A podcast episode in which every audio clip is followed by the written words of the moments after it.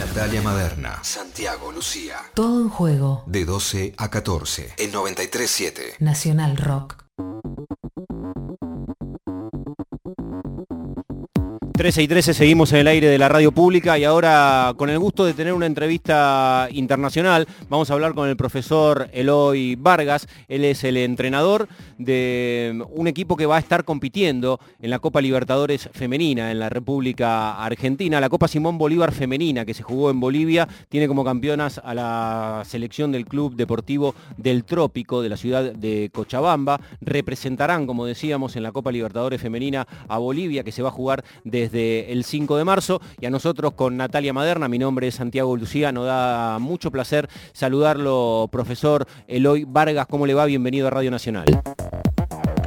Bueno, muy buenas tardes, un saludo cordial a todos los de Radio Nacional, a todos los querendones de lo que es el fútbol femenino. Eh, un gusto pues conversar con ustedes. La primera pregunta es casi inevitable y tiene que ver con lo que va a suceder desde el 5 de marzo en la Argentina y preguntarle a usted, profesor, y para las jugadoras, ¿qué significa representar a Bolivia en la Copa Libertadores que se va a jugar en nuestro país? Bueno, primero es eh, un gran sueño que tenían las chicas por todo el trabajo que hemos tenido dentro de lo que es este, esta Copa Simón Bolívar, que ha sido un campeonato nacional donde ha albergado a todos los mejores equipos de cada departamento. El Club Deportivo Trópico ingresó como anfitrión de este certamen, entonces eh, conseguir un título a nivel nacional y como una provincia, pues es un, orgullo. Luego, eh, la preparación que han tenido estas niñas para poder representar a nivel internacional, eh, ha sido de buena manera porque hemos tenido casi dos meses de preparación para participar en la Copa Simón Bolívar y proseguir para esta Copa Libertadores. Entonces las niñas que, tenemos acá dentro de lo que es Deportivo Trópico son niñas que han jugado en alguna selección de la sub-17, de la sub-20, porque son chicas bastante jóvenes, nuestro promedio de edad es los 19, 20 años. Entonces estamos con bastante ilusión, con bastante sueño para poder competir en este torneo internacional. Eloy Vargas, ¿cómo le va? Natalia Maderna lo saluda. Antes que nada, muchísimas gracias también por este contacto con, con Radio Nacional.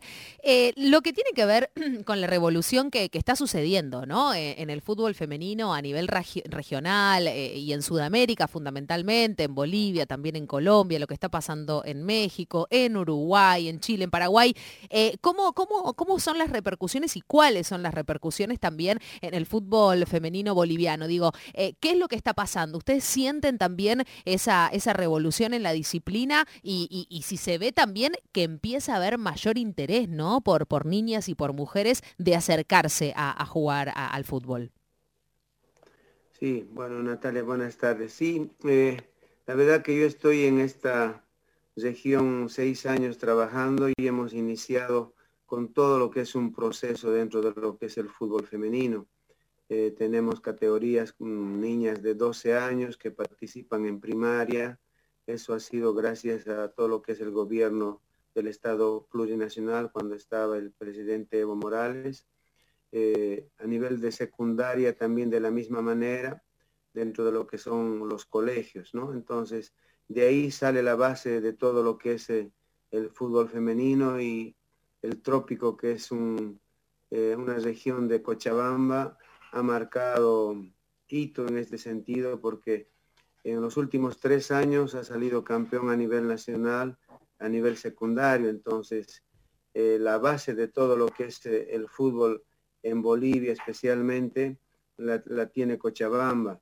Sin embargo, también hay que destacar Santa Cruz, que tiene bastantes equipos dentro de lo que es el fútbol, también ha marcado eh, bastante bastante ritmo en, ese sentido, Tarija también que no se ha quedado muy atrás y Chuquisaca, entonces eh, son los uh, departamentos que más han aportado a lo que es el fútbol nacional.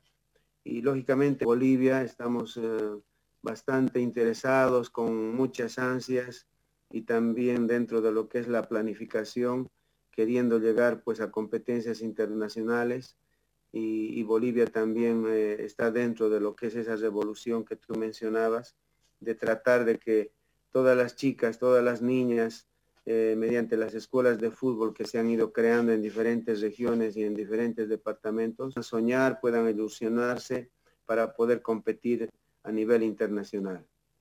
Eloy, ¿se puede trazar un perfil de, la jugadora de, Deportivo Trópico? Digo, son eh, habitualmente estudiantes, eh, tienen que trabajar. ¿Cómo, ¿Cómo, es la vida regular, cotidiana, además de ser futbolista de, la mayoría de sus jugadoras?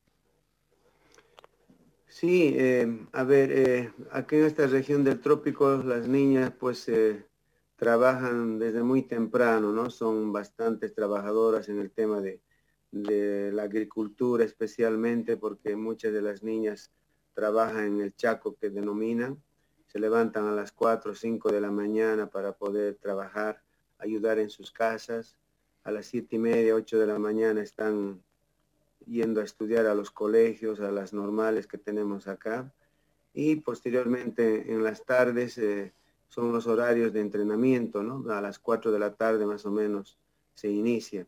Eh, todo lo que es el entrenamiento.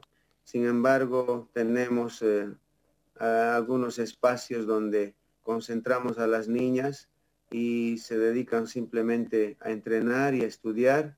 Entonces, en vez de ir y trabajar en su chaco, estas niñas entrenan desde las 5 de la mañana, van, estudian en el colegio o en las normales y en la tarde otra vez están volviendo a entrenar. Entonces, el trópico se ha manejado de esa manera por, por varios años ya y es por eso que en esta oportunidad, en esta gestión en 2020, pues ha sacado diferencia a nivel nacional en el tema de organización especialmente, porque la estructura orgánica se maneja dentro de lo que es la mancomunidad y la, y la coordinadora, como se llaman, de las federaciones.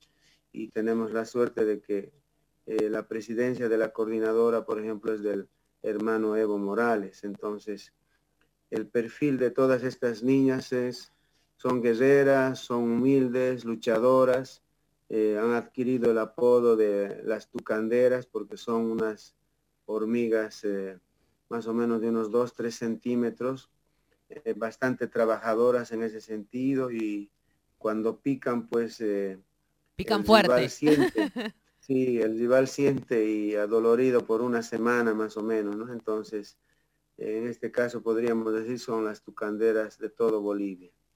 Estamos hablando con Eloy Vargas, es entrenador del Club Deportivo Trópico que estará compitiendo representando a Bolivia en la Copa Libertadores Femenina. Eloy, lo, lo escucho hablar y es imposible no hacer el paralelismo con lo que sucede también con el fútbol femenino en, la República Argentina, ¿no? Recordemos que desde el 2019 esta parte, con lo que fue la, lucha de Macarena Sánchez, ¿no? Por lograr que a las jugadoras efectivamente se las tome como profesionales del deporte, como trabajadoras del fútbol, y, y lo escucha usted contar el desarrollo de un una jornada de una jugadora y me vuelvo loca, ¿no? Porque pensar que a las 5 de la mañana están entrenando, que después van a trabajar, que después van a estudiar y que después vuelven a entrenar, es imposible no hacer ese paralelismo con, con el fútbol femenino local. Eh, ¿cómo, ¿cómo, es la cuestión contractual con, con las tucanderas de, de Bolivia? ¿Cómo les pagan? ¿Hay un sueldo? ¿Hay contratos? ¿Hay una mínima de contratos? ¿Hay un techo? ¿Hay una base? Contanos un poco eso. Bueno, lamentablemente en Bolivia todavía no hay el fútbol profesional. Esperemos que este año 2021 ya se pueda efectivizar con este tema de, la FIFA que está obligando a todos los equipos profesionales a que sí o sí tienen que tener equipo de fútbol femenino. Entonces esperemos que se pueda conseguir de esa manera. Eh, estas niñas eh, simplemente por compromiso, por por soñar, por tener una ilusión, por ser algo en la vida, por ser diferente, para que la mujer marque una revolución en ese sentido, eh, las mujeres se dedican a jugar.